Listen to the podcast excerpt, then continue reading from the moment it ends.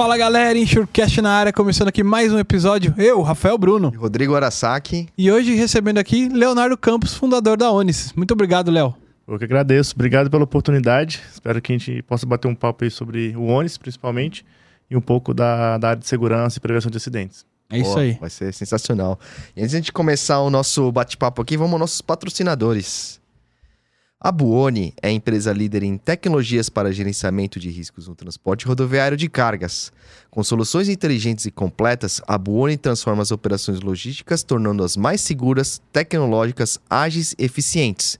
Conte com o Buoni Check, o serviço de cadastro e consulta de motorista e veículos, Check ID, sistema de reconhecimento facial, Buoni Sat, monitoramento de veículos 24 horas, Buoni Tech, equipamento de rastreamento e isca de cargas, BeSafe, a solução prática para a prevenção de acidentes, e, a, Buonilog, solução para gerenciamento de frotas e entregas mais eficientes. São 27 anos de experiência no mercado, mitigando riscos e protegendo as vidas nas estradas por meio da tecnologia. Buoni, tecnologia que aproxima. Valeu! A Onisys é uma plataforma de engajamento e capacitação de motoristas que utiliza inteligência artificial para identificar o perfil de direção segura, permitindo assim que as transportadoras atuam na prevenção de acidentes e gestão de motoristas. Além disso, a plataforma também oferece recursos que ajudam a melhorar a experiência e a avaliação dos motoristas. Conheça a Onisys pelo Instagram, LinkedIn ou acesse nosso site onisys.com.br. É isso aí. Valeu, siga a Onisys. Obrigado, hein, Léo? É isso aí, certinho. Não errar o nome, muita gente erra o, o Y, troca o primeiro I com o Y, mas tá tudo certo. É Boa. Se você é do ramo de seguro de transporte, certamente já ouviu falar da Moraes Veleda. Temos o prazer de tê-la como nosso patrocinador. Hoje, a MV é líder de mercado no gerenciamento de riscos e prevenção de perdas, sempre utilizando as melhores tecnologias sem deixar de lado a humanização no atendimento e execução de suas atividades. A Moraes Veleda possui uma software house pronta para desenvolver aplicativos personalizados para você ganhar tempo, reduzir custos e potencializar resultados. A Moraes Veleda vai muito além das soluções habituais, utilizando sua experiência de 23 anos para estar à frente das suas necessidades. Lá eles consideram que missão dada é missão cumprida. Valeu, Veleda! E finalizando aqui, Seguros de Riscos de Engenharia no Brasil, de Walter Polido. Editora Roncarate. Fica aí, pessoal, mais uma dica de literatura para vocês. Acessem lá o site da editora Roncarate e adquire o seu exemplar. Isso aí, galera. E antes da gente começar esse bate-papo aqui, é, não deixe de se inscrever no nosso canal no YouTube, deixar o likezinho, clicar lá, mete o dedo no like, se inscreva no canal, clique no sininho para receber as notificações, compartilhe com seus amiguinhos aí, com os colegas, família e tudo, para esse tipo de conteúdo chegar a mais gente, a gente divulgar cada vez mais a importância do nosso mercado para as pessoas, certo? É isso aí. Boa. Tá, tá empolgado, hein, já? Cara, a gente tem que ter like, mano. Mano, galera, dá um like no negócio, cara. Arrasta pra cima. né? Boa. dá um up aí. Bom, Léo, obrigado aí por ter aceitado estar conosco. Obrigado por patrocinar o projeto, tá?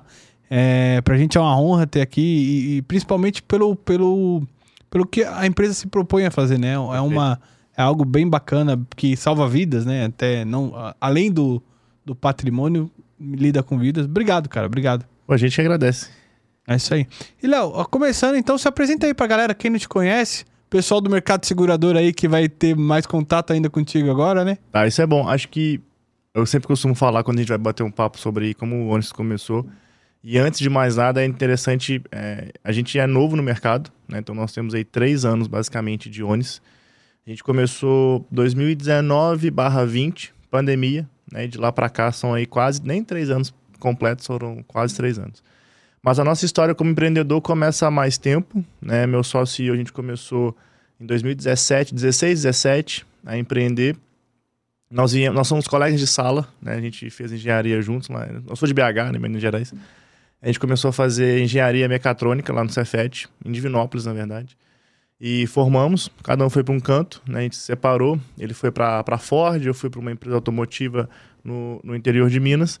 E depois de três anos, dois anos e meio assim, eu acabei saindo, fui para a área de, de negócios, terminei uma pós, etc. Tava feliz, estava bem. Ele lá na Ford, em Camaçari, na Bahia, me ligou. Léo, a gente não já era casado na época, não adaptei muito aqui na Bahia, minha esposa não tá, não tá ficando legal, é, quero voltar para Minas. Mas você que tá mexendo com negócios, ele usava né, até esses termos assim.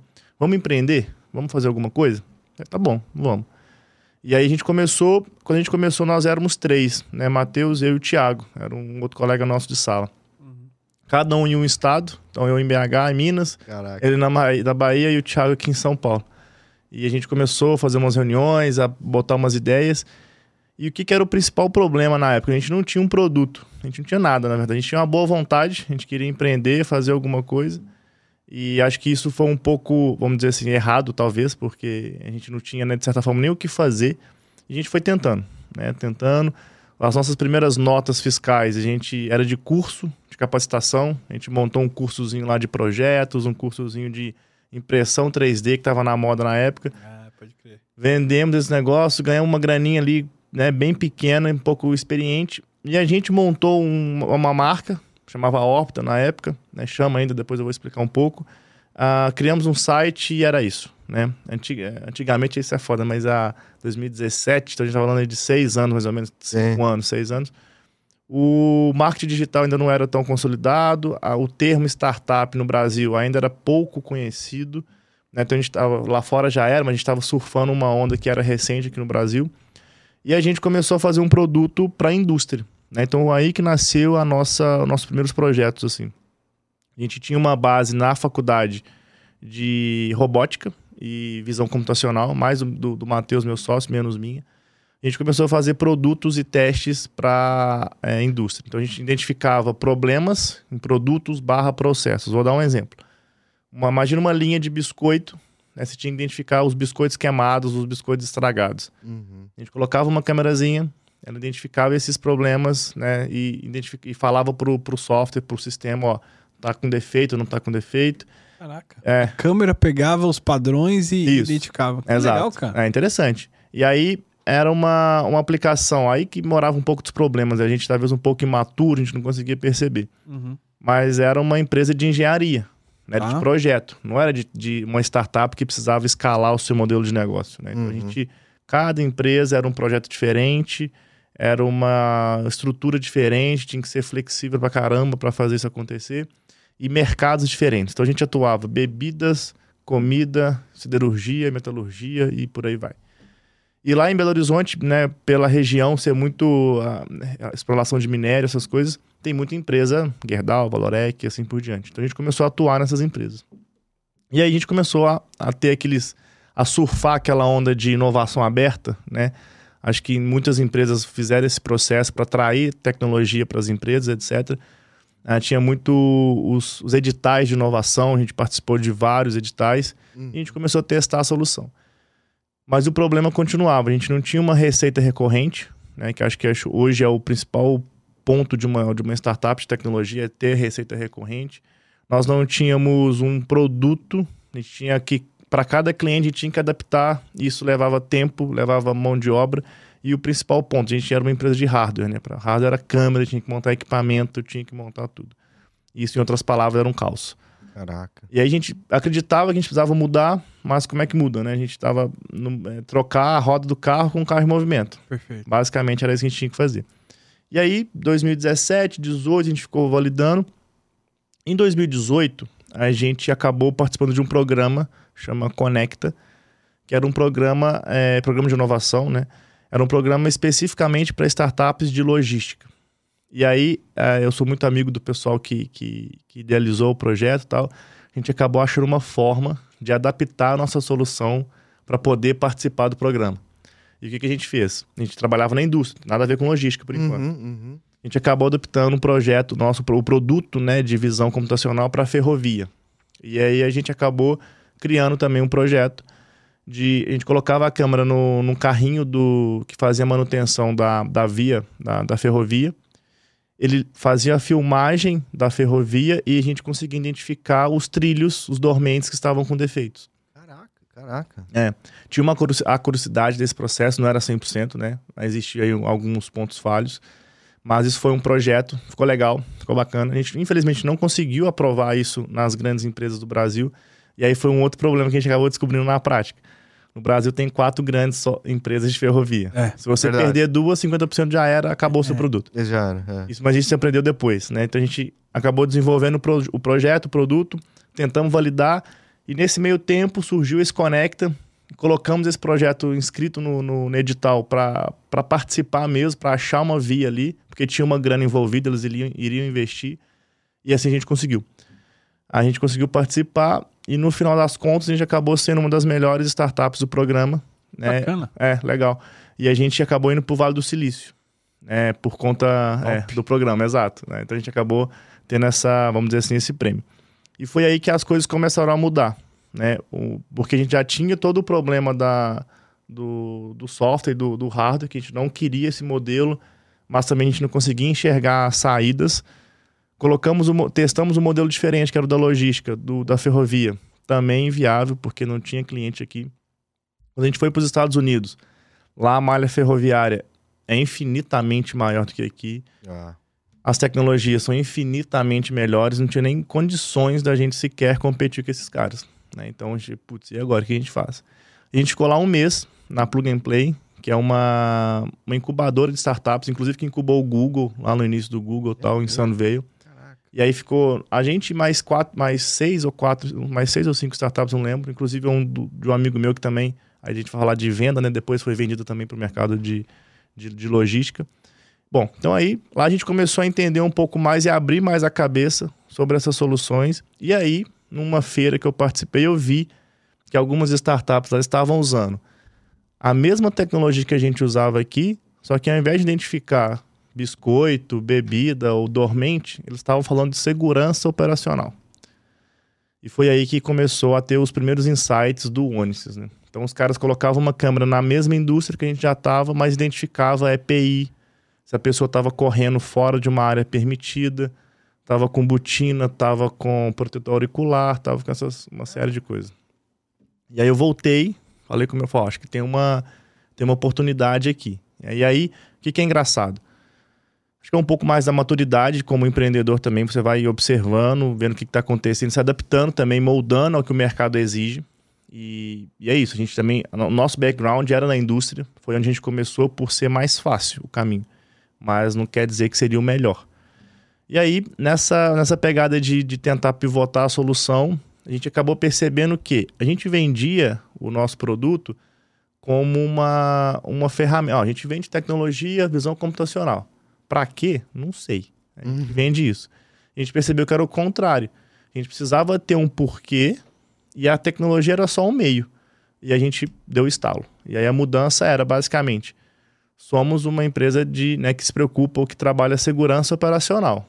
A tecnologia ela é só uma ferramenta, um meio ali. Como que a gente faz? Usando inteligência artificial, usando visão computacional e assim por diante. Uhum. Então mudamos esse mindset, né? Bom, e aí a gente mudou o mindset, mudamos a, o mercado de novo. E aí, quando a gente voltou, isso foi 2018, 2019, a gente começou a conversar com uma, um embarcador de combustível, né, a Raizen. E aí eles tinham um problema. E o problema era: a gente tem aqui umas câmeras, eles já colocam. Eles são pioneiros e benchmark no mercado de, de segurança rodoviária no Brasil, talvez até na América Latina. Então, eles exigem dos transportadores uma maior segurança, um maior comprometimento né, com o cuidado do motorista e assim por diante. Então, os caminhões que transportam para a raiz, lá, já naquela oportunidade, lá 2019-20, já utilizavam câmeras de monitoramento dentro da cabine. Né? Então, como que funciona na prática? Eles colocam uma câmerazinha de identificação na coluna direita do caminhão, dentro da cabine, né, hum. dentro da boleia. Isso monitora o, caminhão, o caminhoneiro né, enquanto ele está dirigindo um Big Brother dentro da cabine. E a partir daí, ela cobra uma avaliação desse motorista, mensalmente do transportador. Aí vai avaliar se ele está usando telefone, se ele está de cinto, se ele está com uma carona que não é permitida, se ele está interagindo com algum tipo de objeto, mão fora do volante e assim por diante. E aí chegou para a gente o desafio: olha, a gente tem aqui um, um, as câmeras já rodando, a gente quer entender o perfil desse motorista. Vocês conseguem desenvolver? E aí eu pensei, falei, cara, consegue. Só que a gente não tinha nada. não, daqui, daqui é. que a gente. Daí primeiro vende, depois, depois entrega. Acho que basicamente é isso. Não, consegue, me dá aí. E aí foi engraçado, e, aí uma cultura nossa lá na Horta, a gente sempre tinha, a gente sempre tava testando algumas coisas. Sempre tava brincando de testar algo, assim, porque isso é mais uma coisa né, pessoal. Uhum. Eu acredito muito no erro, né? Então, quanto mais você erra, mais próximo você tá do acerto. Acertar, né? né? Então, você vai testando coisas, você aumenta o seu repertório e você consegue conectar as coisas mais rápido, mais fácil. Então a gente, a gente sempre estava brincando de testar alguma coisa. Vocês mesmos, sim. É, a gente resolvia pegar. ah, Os Nossa, equipamentos e é, tal. exato. Vamos testar isso aqui de uma forma diferente. Aí, só pra você ter uma ideia, para te explicar. Eu trabalhava na- na- no setor automotivo, e aí uma dor do, do mercado é fazer análise de tempos e métodos. Hum. Aquele filme do Charlie Chaplin, Tempos Modernos, Sim. Que ele fica pegando as paradas Da no- linha. na linha. Então, eles, eles fazem essa avaliação para poder otimizar o processo de tempos em tempos, né? tempos e métodos. E eu queria fazer essa avaliação é, por câmara de visão computacional, automaticamente. Ah. Porque como é feito, né? Manualmente. O cara para, fica olhando quanto tempo eu gasto para mover a peça da mesa até aqui. Ele fica no cronômetro. Existe uma metodologia por trás. Eu queria fazer isso automático. E aí começamos a testar. Ah. E aí, nesse teste, uma tecnologia que meu sócio pessoal tinha descoberto era uma tecnologia que identificava os pontos principais do corpo. Então, punho, cotovelo, tronco, pescoço. Colocava umas bolinhas assim. E quando você se movimentava eh, no, num ambiente tridimensional, ele conseguia movimenta, eh, monitorar o seu deslocamento né, no eixo X, Y, Z. É tipo aqueles negócios, aquelas roupas que o pessoal põe pra fazer videogame É, e tal. É, exato. isso. É isso aí. É isso aí. É, né, em- em- em curtas palavras. Uhum. E aí a gente tinha essa tecnologia, a gente tentou modular para a parte do motorista e caiu muito bem. Que da hora, cara. Que visão. É, não, mas, mas não é, aí que tá, não é visão. É meio exploratório, né? A gente não tinha essa visão, nunca. Aí depois eu vou poder falar um pouco disso. A gente acabou caindo no mercado de logística, mas, cara, eu não tenho nenhum background de logística. Ninguém lá na empresa tinha. Tinha. A gente nunca tinha chegado perto de um caminhão, né? entrar muito menos. né? O transportador também nunca tinha conversado, então foi tudo muito rápido e ah, exploratório. A gente foi percebendo a dor, a necessidade, a oportunidade e fomos enfiando a cara. Acho basicamente. Exploratório no bom sentido, de Claro. explorar. Exato, é, É, exploratório. só pra deixar bem claro. É, exploratório no sentido de exploratório, né? Não, exploratório deixa de, claro. de, de, ah, ver a oportunidade de tecnologia. Era o mercado, ainda é, carente de tecnologia, então a gente entrou de uma maneira né, bem legal. E aí, nessa, nessa jogada do, do motorista, a gente acabou percebendo que dava para casar.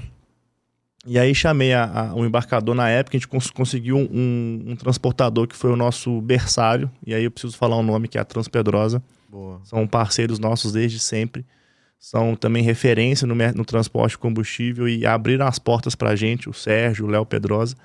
E falou: Legal. tá aqui, abre as portas, abriram as portas pra gente, usa o que vocês precisarem usarem, tá Mexe aí. mexe. Falei, tá bom, então daí. E aí pegamos vídeos, fomos testando, testando, testando, testando, validando, validando. E isso é bom dizer, né? A gente não. A operação que eu acabei de contar estava acontecendo, né? Então a gente precisava entregar os projetos lá da visão computacional, precisava entregar os projetos da, da, da, da ferrovia e aquilo de novo, trocar o pneu do carro com, a, com o carro em movimento. Uhum. E a gente gastou um bom tempo em 2019 testando esses modelos, vários, várias validações, várias, várias reuniões, até que um dia a gente reuniu numa mesa né, como essa, assim, o pessoal da Transpedrosa, o pessoal da Raizen e a gente. Né, fomos mostrar ao nosso...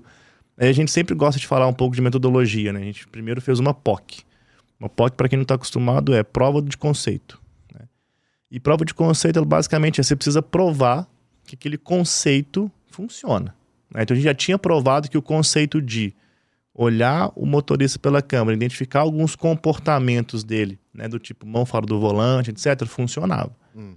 Agora eu precisava partir para o MVP, que é o mínimo produto viável. Eu preciso garantir que esse produto resolva a dor, que ele seja financeiramente viável e que eu consiga ganhar dinheiro com esse produto, né? Basicamente é isso. E aí a gente se reuniu todo mundo numa mesa e a gente foi mostrar os, os resultados, né? Os primeiros testes, os primeiros é, os motoristas fazendo algumas coisas absurdas assim, escovando o dente, é, com- com Dirigindo? é, dirigindo, é, com, Porra. com crianças, todos criança, família e sem cinto de segurança, transportando um, como chama? Aquele negócio, um escapamento no banco do passageiro, umas coisas Nossa. bizarras, celular tal. E aí um cara da rádio falou assim, ah, que legal, cara, bacana, né, legal, mas esses motoristas são de onde? Eu falei, pô, são da Raiz. E aí foi o ponto, assim, cara, não é possível, não acredito. Falei, "É, são da Raiz. E aí ele falou, ó, tá bom.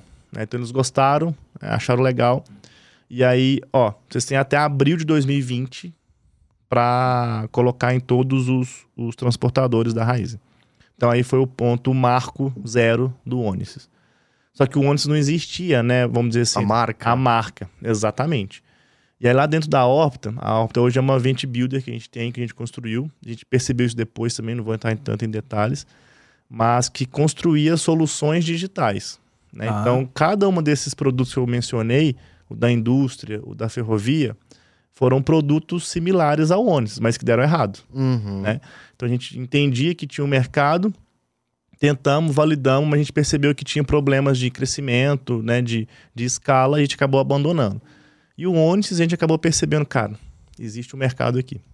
A gente não conhecia nada, a gente não conhecia. E tem uma baita escala, né? Exato, a gente... mas ainda não tinha. Tá. Vou chegar nesse ponto. Uhum. E a gente começou a perceber que a gente precisa mudar a marca. Né? Criar uma nova marca que comunica né, com esse segmento, que seja específica, que traduz o que a gente quer, que a gente quer fazer.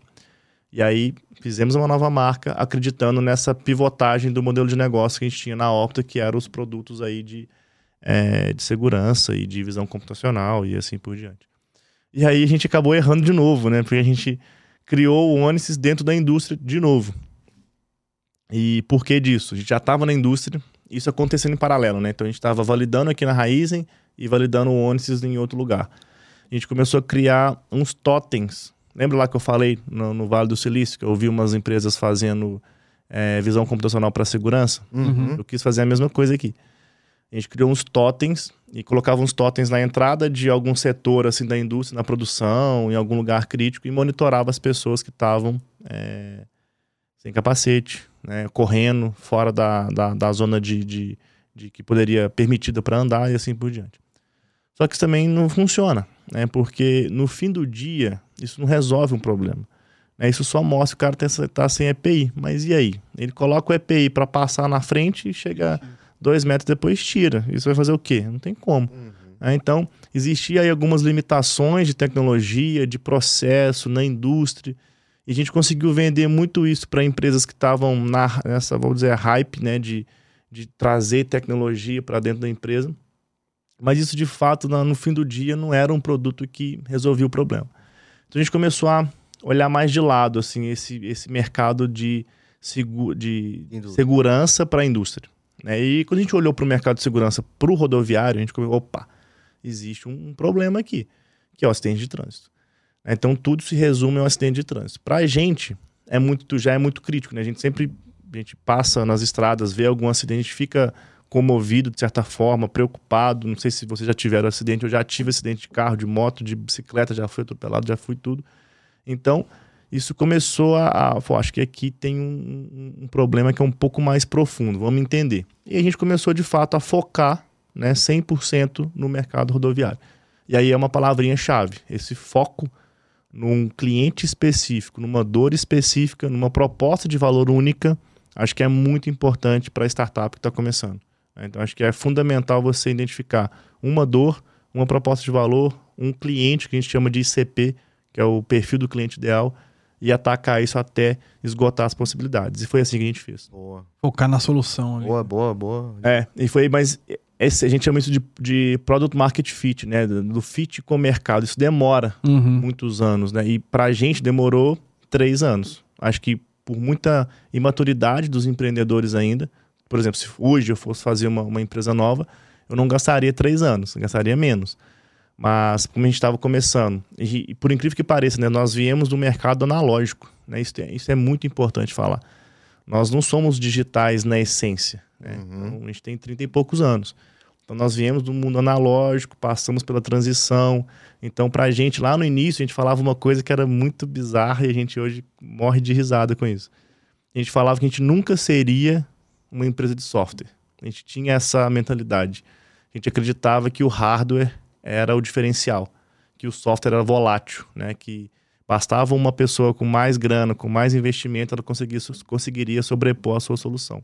Mas por quê? Porque a nossa experiência foi em cima disso, né? A minha experiência antes da, de empreender era implementar uma linha au- automatizada robótica. Então, Pro hardware. é, é hardware, é robô, é chão de fábrica. Então, aquilo pra gente era a verdade absoluta. Aham. A gente gastou um tempo para desconstruir isso nas nossas cabeças e perceber que a gente precisava né, digitalizar a solução. Acho que isso era o principal ponto. Bom, então a gente parou aí em 2020, né? Então a gente a Raizen deu esse prazo E aí agora posso, posso falar, né, que a gente já, já passou por esse processo, mas quando a gente vendeu esse, esse produto para a Raiz, a gente não tinha nada. A gente entregava em Power BI, né, em planilha do Excel, e foi um caos, porque a gente no, também. Aí, muito, muito legal isso agora. A gente também não tinha pessoas com as skills necessárias para fazer isso acontecer. Isso era muito importante. As nossas pessoas eram todas focadas no hardware. E era novo também, né? Até você achar ali. E Novo- o cliente paulada, assim, É. né? Paulada de uma hora, de uma hora É, para pra outra. outra, Você é. tinha, sei lá, 40 e poucos transportadores, tinha que colocar para dentro. Aham. A gente não tinha nada em casa. A gente tinha que dar, dar o jeito, né? Não, não tinha pessoas para fazer isso, não tinha as skills. Meu sócio que cuida da parte de tecnologia não entendia nada de nada de plataforma, muito menos eu. Mas era isso. Tava vendido, Ah. tem que entregar. E aí? Pô, e aí a gente contratou uma empresa terceira, uma software house aqui de São Paulo. E aí foi um caos, cara. Caos, assim, um caos. Tipo, não tava do jeito que vocês queriam, Não, não, tava pior. entregando prazo. Não entregou. E aí isso Putz. foi mais ou menos ali outubro de 19. Aí deu outubro, deu novembro, deu dezembro, aí janeiro. Aí quando Vocês eu, com prazo lá. e gente- o prazo era abril. Aí quando eu vi que o bicho tava pegando mesmo, ó, cancela essa merda. Não posso falar? Não posso. Vai, manda bala. Cancela essa merda, não dá mais, já tava estressado. E vamos fazer. Aí eu contratei um, um, um- cara, é, um desenvolvedor, que era amigo é, de, um, de, um, de um colega nosso. Falei, cara, vem cá. Tirei ele do lado do- da, da empresa que ele tava para resolver o BO que a gente precisava. E olha, a situação é essa. A gente tem o prazo, pá, pá, pá. Bora fazer? Bora. O cara muito competente, muito competente. A gente acabou construindo isso Top. em um mês. Caraca, É. mano. Caraca. Em um mês, um mês e pouco, assim. Mas, de novo, o MVP, né? Um Aham. mínimo, uma mínima plataformazinha ali, o mínimo para entregar online, bonitinho, com um designerzinho, com um front-end legal e entregamos. Só que aí tem um detalhe, né? Vocês- Não sei se vocês repararam, mas 2020 foi o fatídico ano da pandemia. Pandemia. E aí a gente começou a contratar as pessoas, a gente já começou a colocar os clientes para dentro, aos poucos, né? Tinha uma rampa de, de, de, de, para colocar esses clientes. Como, começamos a colocar os clientes, começamos a entregar aos poucos. Aí acho que foi 15, 16 de março, se não me engano. Pandemia, Hum. todo mundo em casa. E aí, acho que não precisa falar nada, né? Acho que todo mundo foi um caos. Acho que pro mundo inteiro, claro, não vou nem entrar nesse detalhe aqui. Mas pra gente foi, né, especificamente, fazendo esse recorte pra gente, o que, que- que, era na prática? Cara, é uma empresa, que aca- uma startup, que acabou de pivotar um negócio, é uma questão de vida ou morte para a startup. A gente não tinha mais grana para fazer nada. O dinheiro que a gente tinha recebido de investimento lá em, em 18, 19 já tinha ido pro ralo, já tinha gastado tudo. E era aquilo ou nada, né? Basicamente. E aí, como, quando começou a fechar as coisas, a gente não tinha noção, a visão do que, que ia acontecer, todo mundo no escuro, Ninguém sabia. ninguém sabia nada, né? É. o pessoal morrendo, aquela loucura. A gente, cara, será que é, as empresas de combustível vão parar?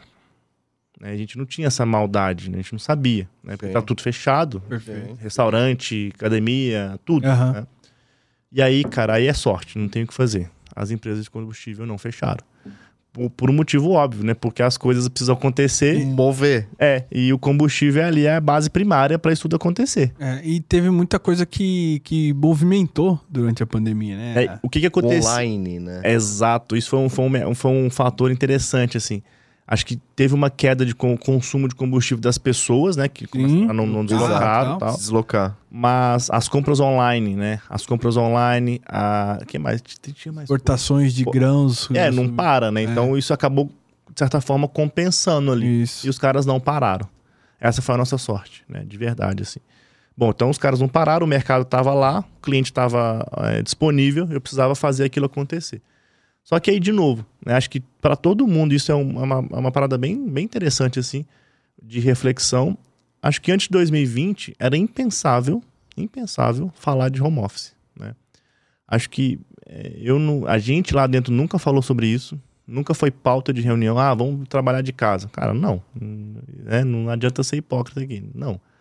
E pra gente era isso. A gente acabou de contratar algumas pessoas e Pra botar em casa. pra botar em casa. A gente, cara, como é que a gente vai Ah. fazer isso, velho? E aí, que nem te conheço, né, cara? Exato, nem te conheço, você já vai ficar de casa. E aí as, as- essas pessoas, a maioria delas estão conosco até hoje. Que e a bom. gente, a gente ficou olhando pra trás assim rindo dessa situação, porque era um caos. Imagina. Bom, então beleza, né? Pandemia, não tem o que fazer. E aí eu me lembro que todo mundo tava em casa e eu fui o único que fui pro escritório, todos os dias. E a gente tinha uma salinha lá em BH. É, eu entrava lá, aí o porteiro abria pra mim, que tava tudo fechado. E aí eu comecei, cara, tá, tá bom, eu preciso botar a cabeça no lugar aqui e fazer isso acontecer. Não tenho o que fazer, não. Uhum. Aí coloquei todos os 40 clientes na parede, né? Um, uma forma, um funilzinho assim, tipo um trelozinho, né? Com, com as Aham. etapas. E ó, eu preciso passar os 40 daqui pra cá. Ponto. E aí, um a um, a gente foi. Um a um. Pá. E aí, o mais bizarro, né? Naquela época a gente não tinha nem contrato digital. O nosso contrato era no papel. Cara, eu imprimia bolos e bolos de contrato, assinava um a um, mandava pro pariu. correio, voltava pro correio, correio com horário reduzido, só eu na rua, basicamente. Aí a tinta da impressora acabava, eu tinha que sair rodando a cidade inteira, caçando lugar aberto pra arrumar. Cara, uma confusão. Tá doido. Caraca. E aí foi. né? A gente conseguiu colocar os 40 clientes pra dentro, Transportador em geral ou não? 100%. É, os transportadores da operação. Da operação da raiz, exato, 100%. né? Colocamos pra dentro, todos. Uhum. E aí a gente, pô, começou a entrar a grana, a gente começou. Aí a- o tal da receita recorrente é uma coisa linda, né? É uma coisa maravilhosa. É.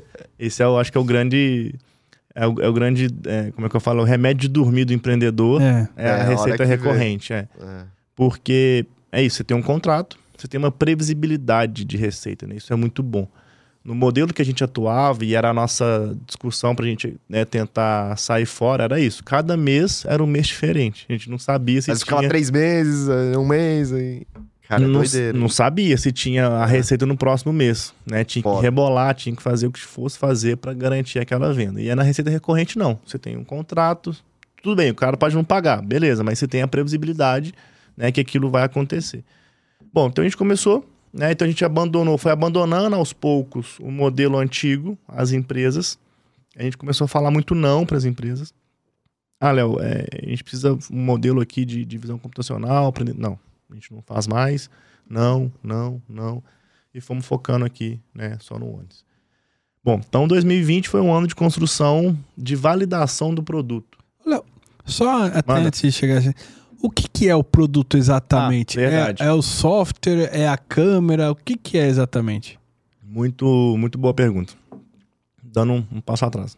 Quando a gente entrou ne- ne- nessa, nessa aventura aí da, da Raiz, a gente percebeu que existiam já algumas empresas né, que fazem esse processo é, de gestão de telemetria, de vídeo monitoramento, Uhum, etc.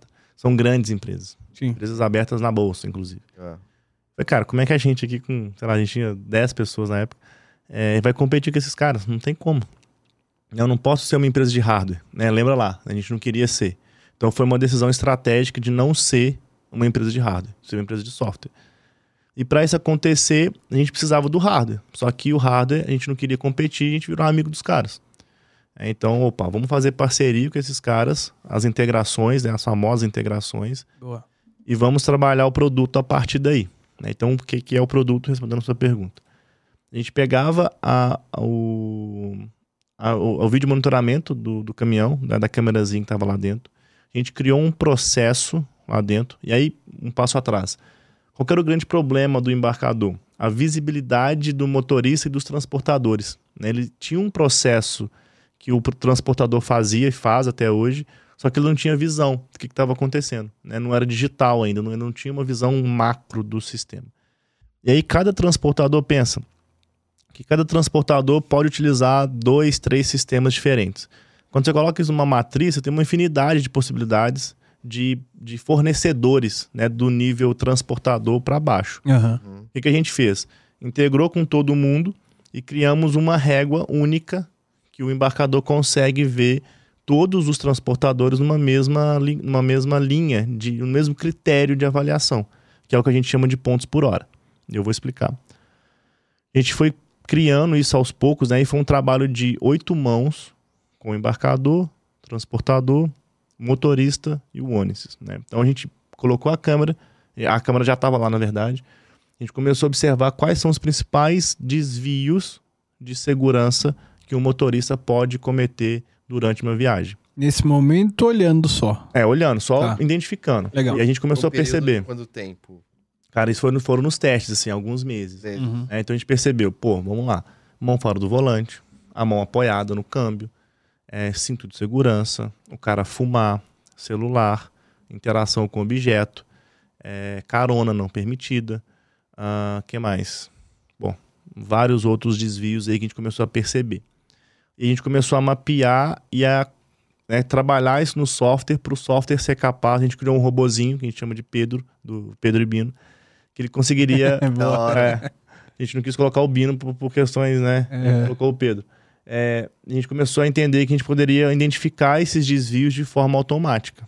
E aí dá para o transportador né, uma plataforma em que ele pudesse receber esses desvios de forma, vamos dizer assim, é, mastigadas, para ele poder fazer o processo de acompanhamento, de plano de ação com o motorista. Então, esse foi o primeiro produto que a gente colocou para rodar.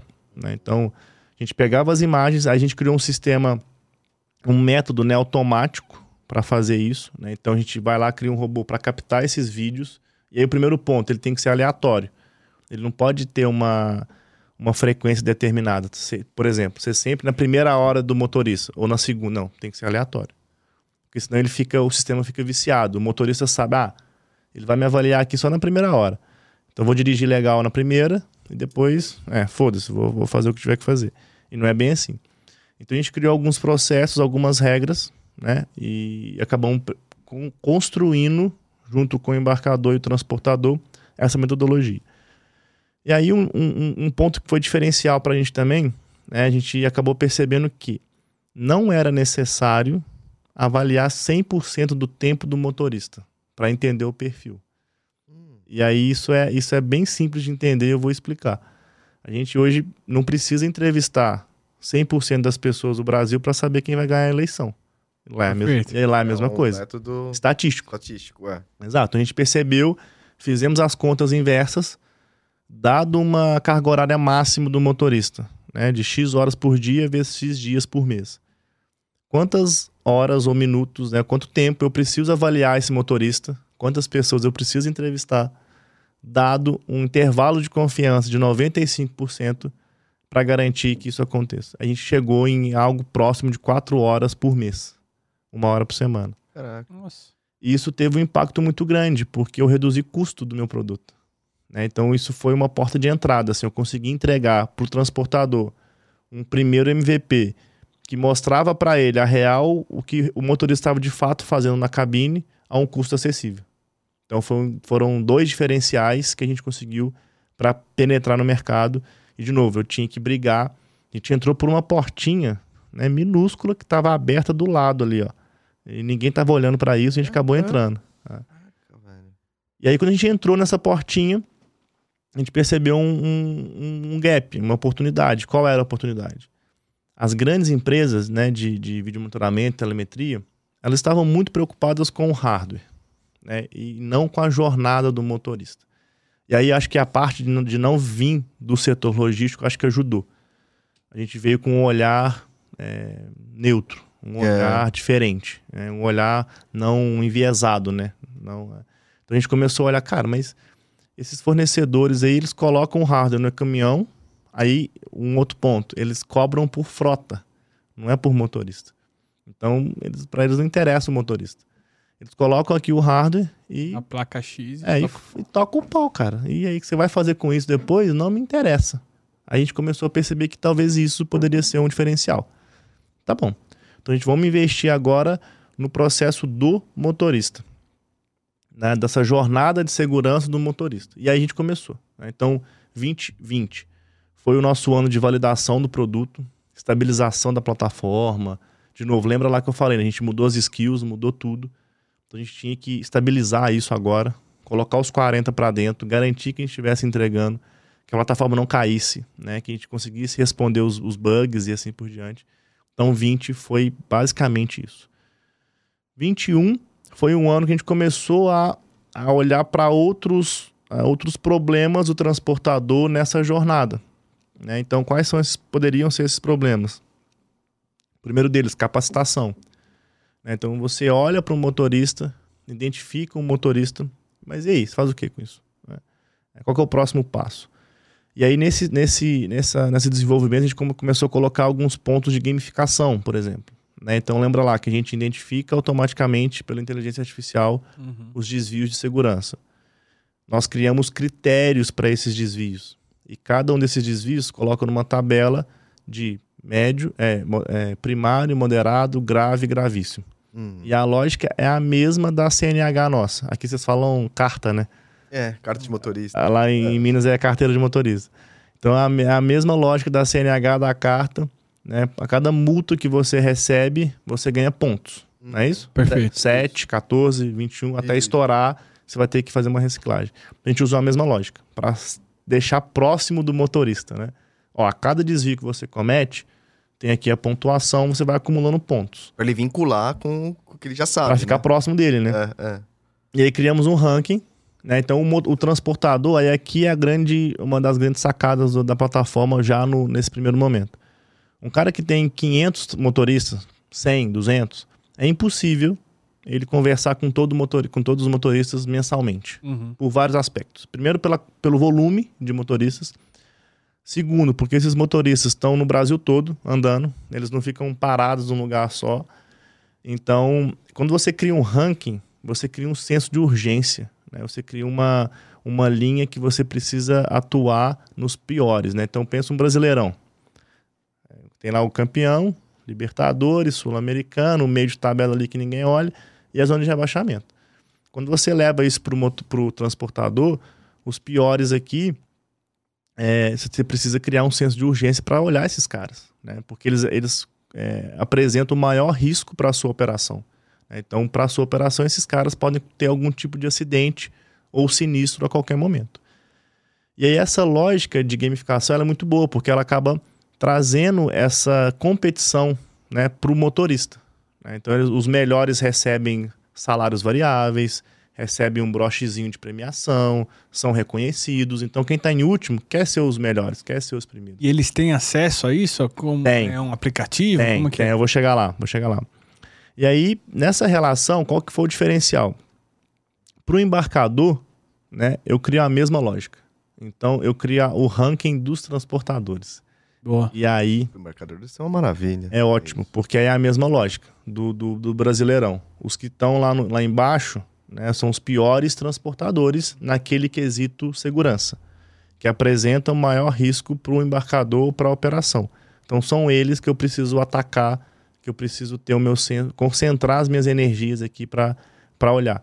E aí esse foi um grande diferencial.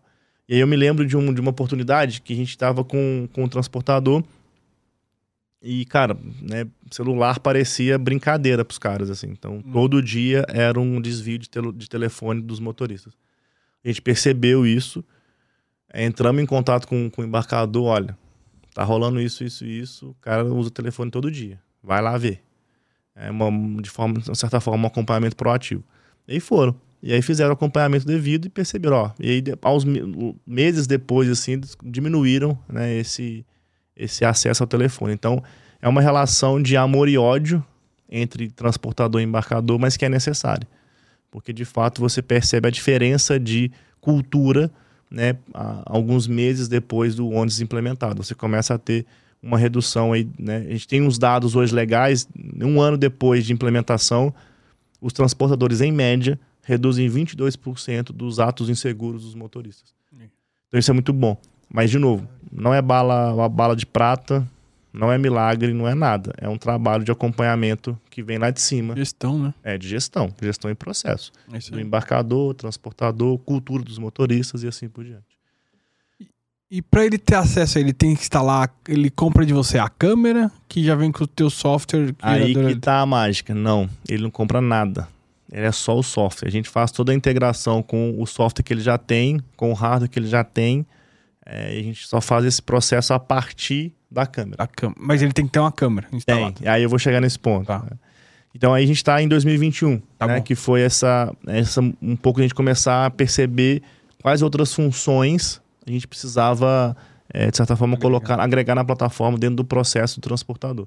E aí veio capacitação, Boa. veio checklist, veio o que a gente chama de PAD. PAD é o plano de ação disciplinar. É uma função muito legal também que ele consegue acompanhar todas as medidas disciplinares do motorista. Então a gente foi percebendo, e aí lembra lá, lá atrás de novo.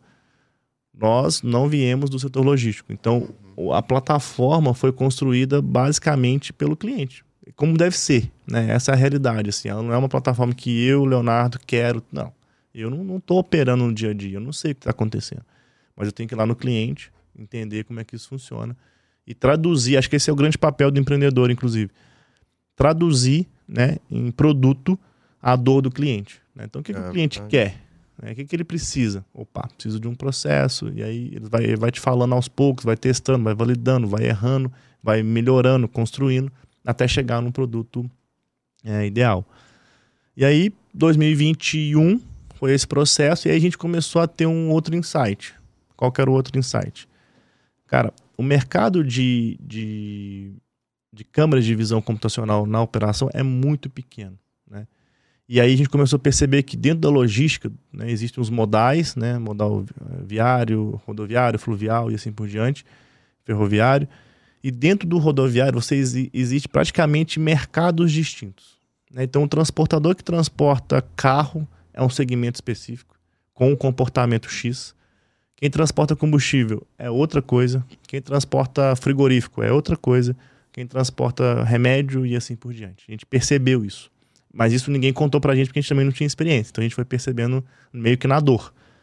E a gente percebeu que o, o tema segurança, ele ainda era, isso 21 ainda, tá? Ele ainda era tratado apenas por transportadores ou setores que o acidente custa muito caro, que é o hum. caso do combustível. Uhum. Então existe um risco, claro, né? não estou falando aqui da vida do motorista.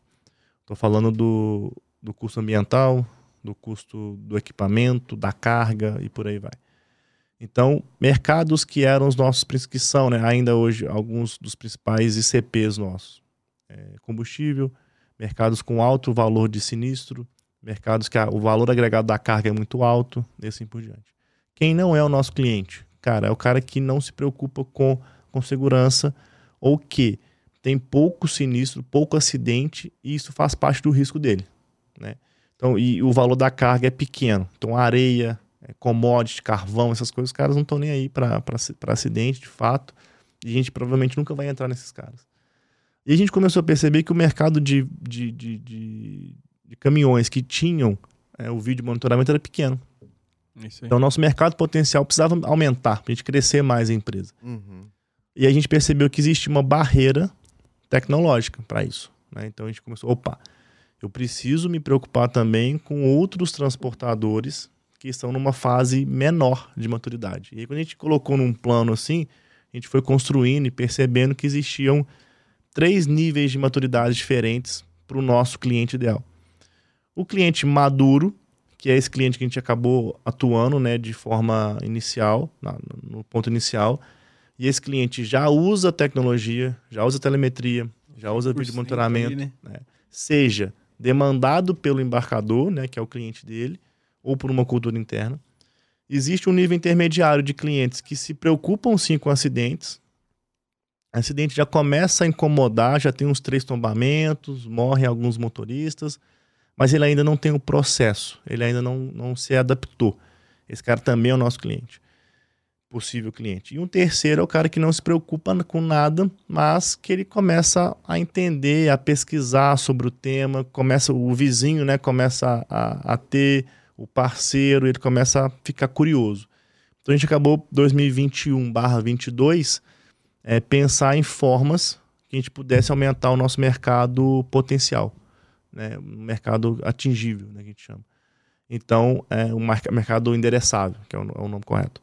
Então, a gente começou a desenvolver funções que pudessem tirar essa barreira da tecnologia.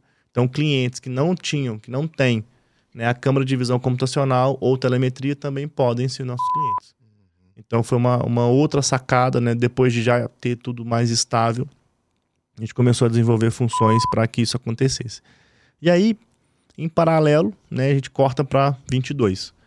E 22 a gente já entendia, dois anos, quase dois anos depois do Onisys, né, rodando, a gente, olha, a gente já tem um produto que roda, o nosso cliente é o embarcador, né, a gente, e o transportador, e agora a gente precisa crescer. né? Vamos, vamos arrumar mais grana aí no mercado e vamos crescer. Tá bom, vamos crescer.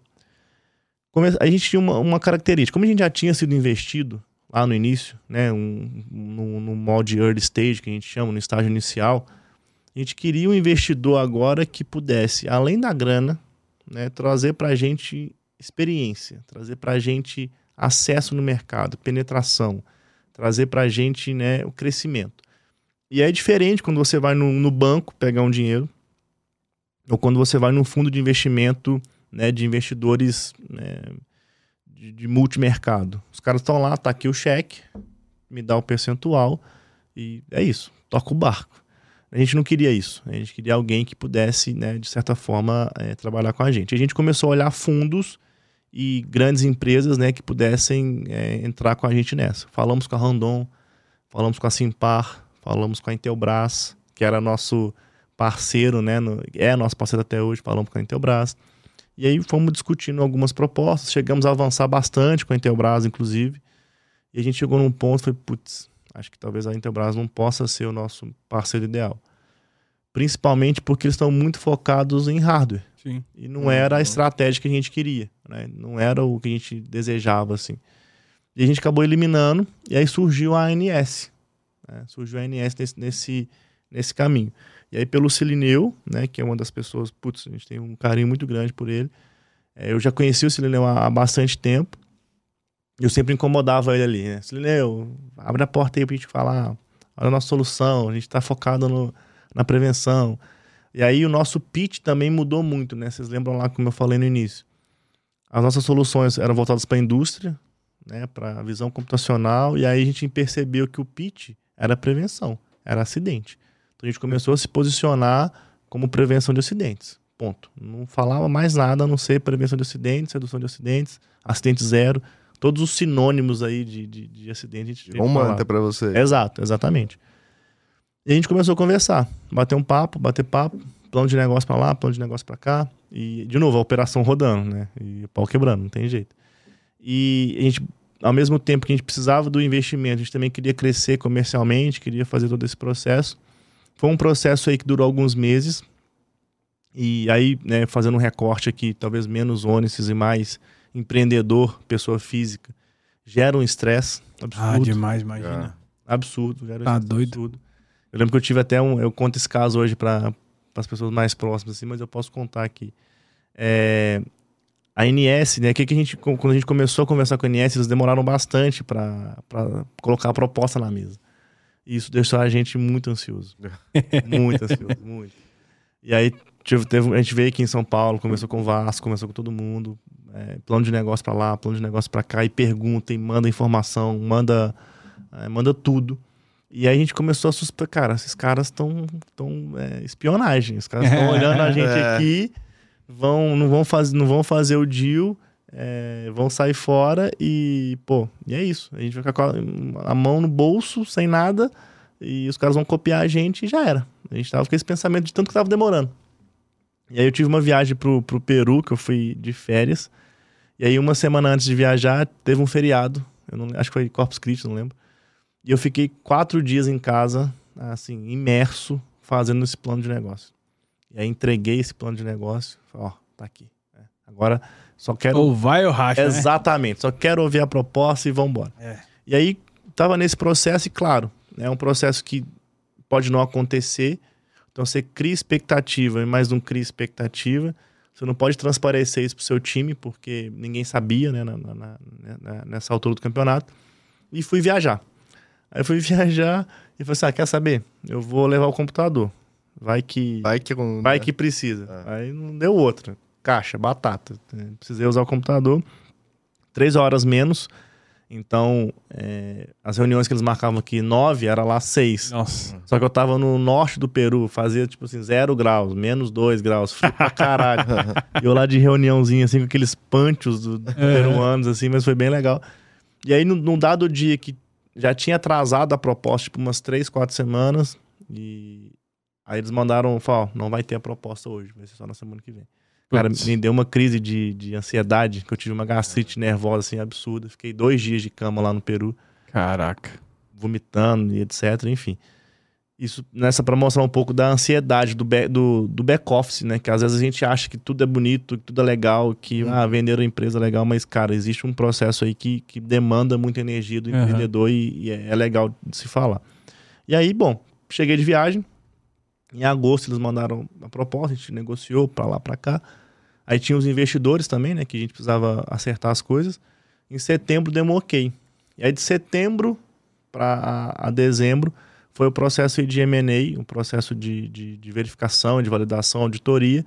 E aí a gente assinou o contrato, né? Fechamos esse ciclo em dezembro. Não, e é uma Legal. puta sinergia, né? Agora você tem canais Bom, por diversos Aí- caminhos, né? Tem muitas empresas que já estão ali, têm conhecimento. Aí esse é o passo ir. dois, né? Por que a gente quis NS e pra gente foi o casamento perfeito, assim? Porque por essa penetração de mercado. É. É. É, a gente consegue hoje acessar empresas que, não vou dizer nunca que a gente acessaria, mas que seria muito mais difícil e moroso e demorado acessar. Então hoje a gente tem acesso a grandes embarcadores é, através de uma ligação, de um telefonema, de um e-mail, né, de um WhatsApp. Muito mais fácil. Muito mais fácil. E pra gente era o que a gente precisava. Né? Alguém que desse essa capilaridade pra gente, porque o produto é legal, o produto é bom, resolve uma dor. E aí o outro ponto. Aí não, nem, nem vou entrar muito no mérito da, da estratégia da NS, né, como, como um grupo, mas hoje nós ficamos aí debaixo da, da, da BU, né, do, da unidade de negócio de gerenciamento de risco. E aí tem algumas gerenciadoras de risco, né, a OpenTech, a Buoni, a BRK. E elas meio que estão competindo pela mesma fatia de bolo ali, né, em alguns momentos. A gente não. Então nós somos, até, até agora, por enquanto, a única a falar de prevenção dentro do grupo. É, você brinca com as três, se quiser. Exato. Exato. E aí isso é muito bom. E aí as três vendem o nosso produto. Isso é maravilhoso. assim. Aham. Porque, ah, com- quando for falar de gerenciamento de risco, aí tem a separação, né, de security e safety. Quando for safety, opa, é um Onis. Então, isso pra gente também tem um peso muito grande e é, acho que é basicamente essa foi uma das principais. E tem feito diferença pra vocês? Assim, já percebe, assim, aumento em vendas, essas coisas? Diretamente ainda é muito cedo, né? Porque a gente Ah. tá desde dezembro, a gente Ah, tá em fevereiro, é, tem menos de três meses. Aham. É, então, concretizado, a gente está num processo muito grande. A gente tem uma- algumas metas bem legais assim para os próximos três, quatro anos. Para os próximos dois, mais especificamente. Né? E para esse, a gente quer ser a referência no mercado de combustíveis. Então, a gente quer pelo menos fechar aí com as, as quatro, cinco principais empresas embarcadoras de combustível no país e ser a melhor de fato. E também procurar outros mercados, outros nichos. Né? Então, a gente está olhando muito para o embarcador de frigorífico, muito para embarcador de farmo, embarcador de papel, é, celulose, papel, Químicos, né? químicos de, de maneira geral. Então são setores estratégicos para a gente, né? E aí a gente está olhando tanto para a parte de prevenção, né? E agora a gente está também desenvolvendo outros produtos, é um pouco de spoiler aí, não posso falar muito, mas outros produtos para encaixar dentro dessa jornada de maturidade que eu falei para vocês, né? Vocês lembram? Três níveis de maturidade. Então um cara que tem só tem câmera, tem tudo, um cara que não tem câmera, tem só telemetria, e um cara que não tem nada, que quer só capacitação. Então, quando a gente faz isso, a gente aumenta o nosso leque de opções, o nosso mercado endereçável.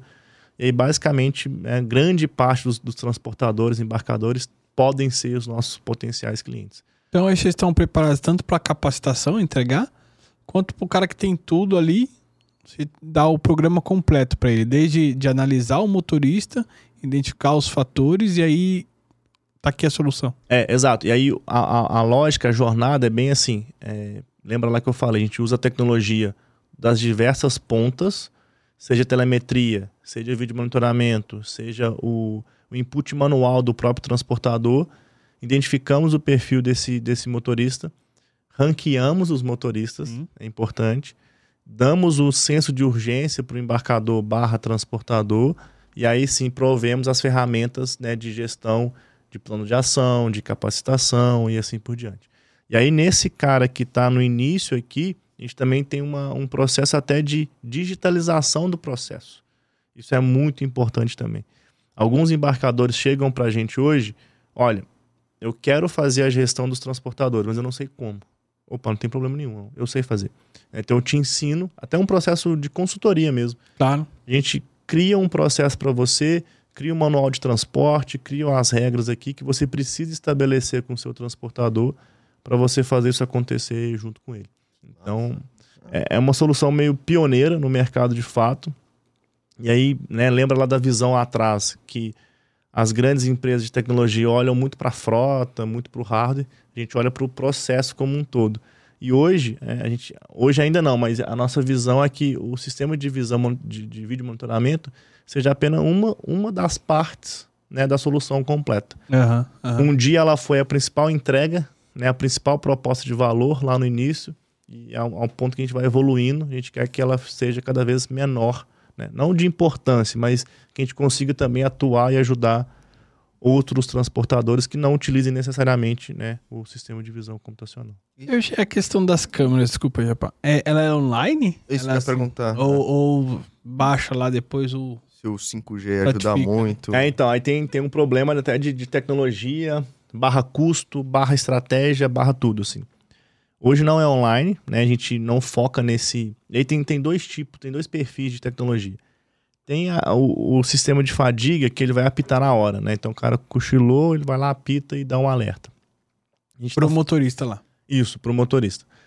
Ah, isso está muito focado na, vamos dizer assim, na, na instan- instantaneidade do processo. A gente está tá fa- focando no comportamento.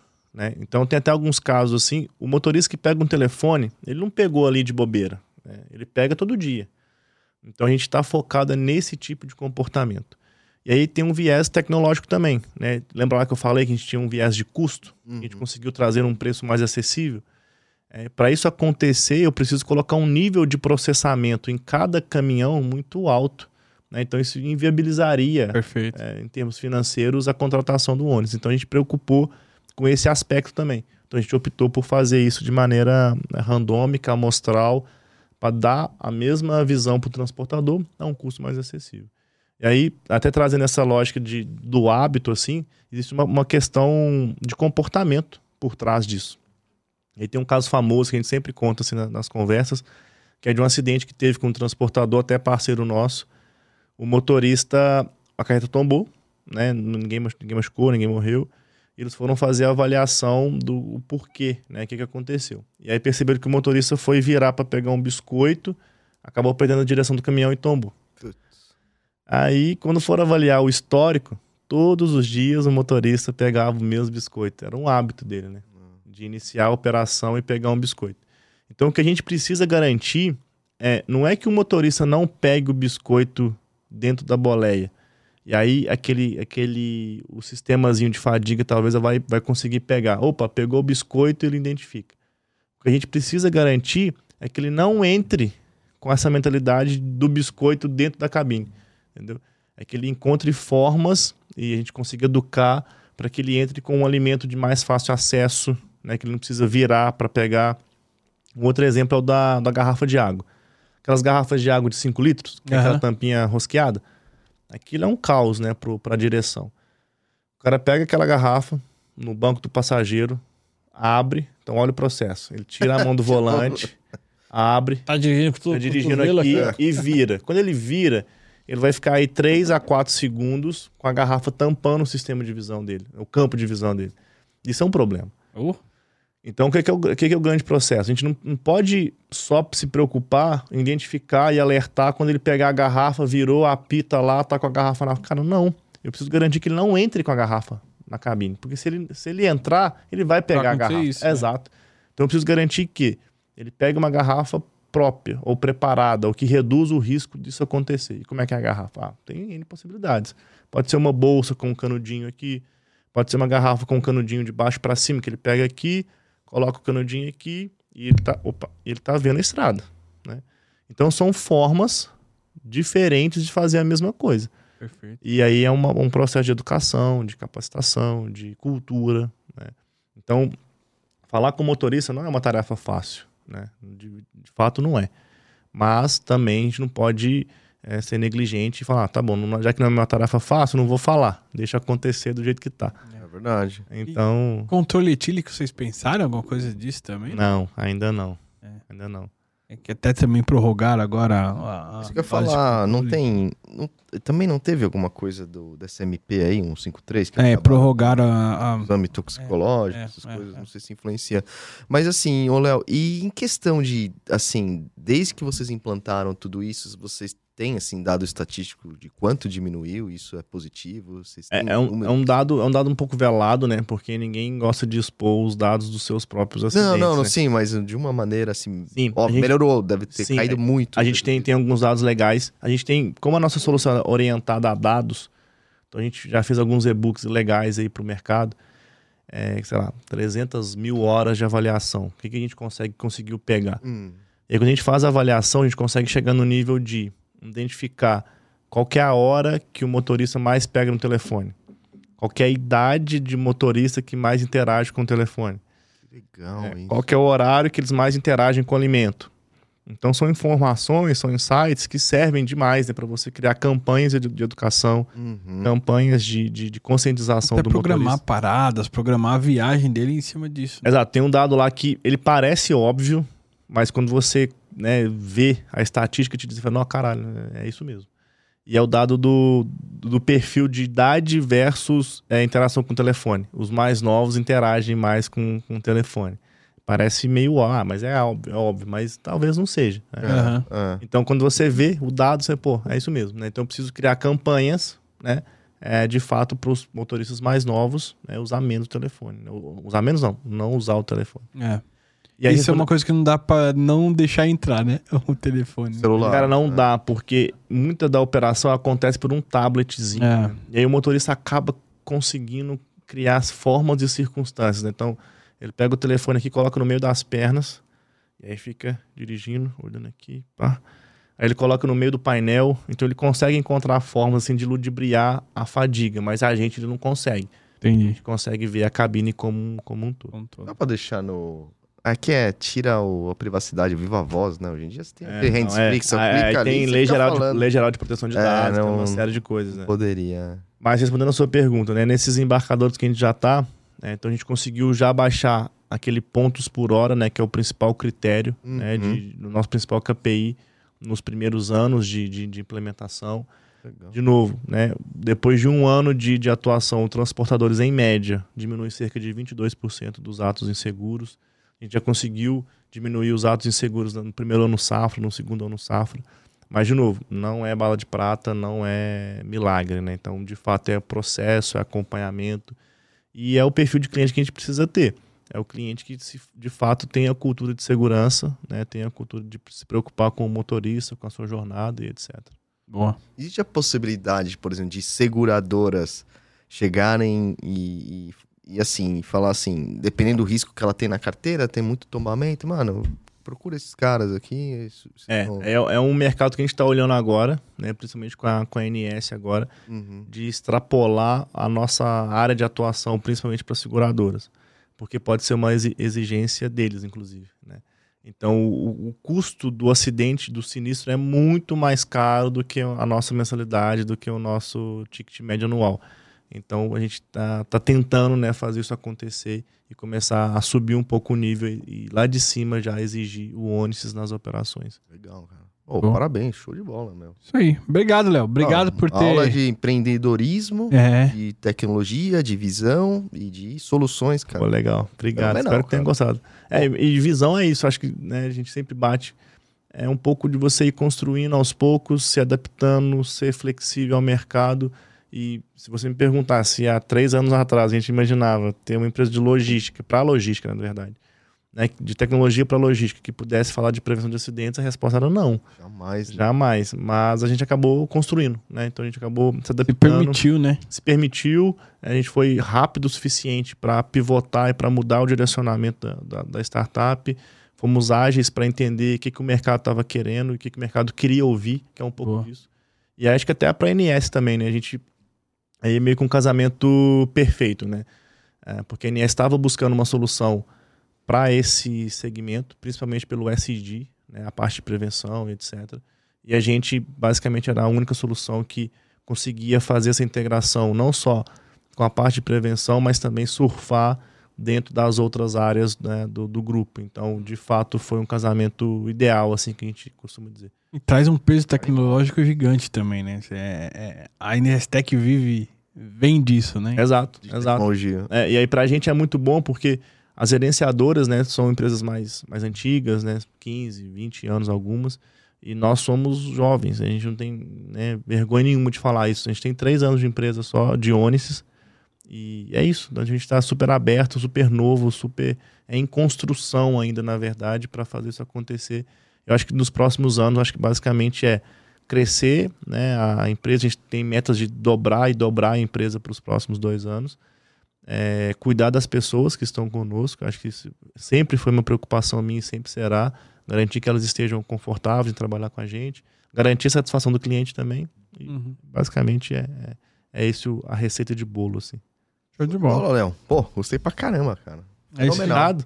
Pô, Obrigado, parabéns aí pela Imagina. empresa. Pô, show de bola, cara. É isso aí. Recados finais. Quer falar alguma uma coisa? Cara, eu queria agradecer, acho de verdade a oportunidade, a abertura para bater esse papo.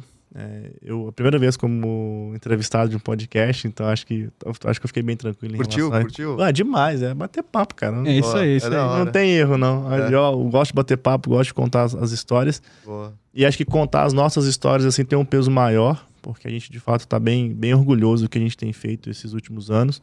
As pessoas que estão conosco lá são pessoas sensacionais, meus sócios, pessoas que, que passam, né, que operam dia a dia com a gente. Então a gente ficou bem feliz nesse processo, porque para fechar, né, existe um, um- um medo do empreendedor muito grande, que é a validação né, do produto, a validação do empreendedor. Então, quando a gente passa por esse processo, a gente também muito novo, né, é uma chancela. Opa, o que você está fazendo pode não estar tão certo, mas ele está certo, ele é legal, tem valor para a gente, tem valor para o social, Perfeito. tem valor para a comunidade, tem valor para todo mundo. Então, é, isso é muito bom. É um, é um sentimento de satisfação muito grande ser reconhecido, né, de certa forma. E a gente também, como empreendedor, tem uma preocupação de criar soluções. Acho que essa, essa leva de empreendedores mais novos, assim, tem que ter uma preocupação de empreender soluções que tragam benefícios além do benefícios para o acionista, do benefício para os investidores, né? Tem que É. ir para um lado né, mais as pessoas também. Então acho que é um pouco disso. Show. Show de bola. É isso aí. Boa. Fechado? É isso. Obrigado, Eu viu, que Léo? agradeço, obrigado demais. Aqui pra, pra história, assim, né? Eterno, É. de como, pra quem quiser assistir, vai ter ali, não, as aulas do do Léo. É, como Au- empreender, aulas, né? ah, não, não é bem por aí, não. Aulas é muito. mas a, eu mas a divisão da coloco- experiência, assim. É, Eu não, acho é que é isso. importante. Acho que é, por 500 mil anos, vai estar na internet, então vai estar lá pra sempre. É, Legal, como cara. empreendedor, acho que a gente tem muito que aprender ainda, né? A gente tem né, muito pelo conta. Tô aqui para aprender também com vocês. Então, a mi, o, meu, o meu mindset para vir aqui hoje foi exatamente esse. Cara, eu tô indo lá, nunca participei, não posso ficar nervoso, né? Acho que eu vou lá para aprender.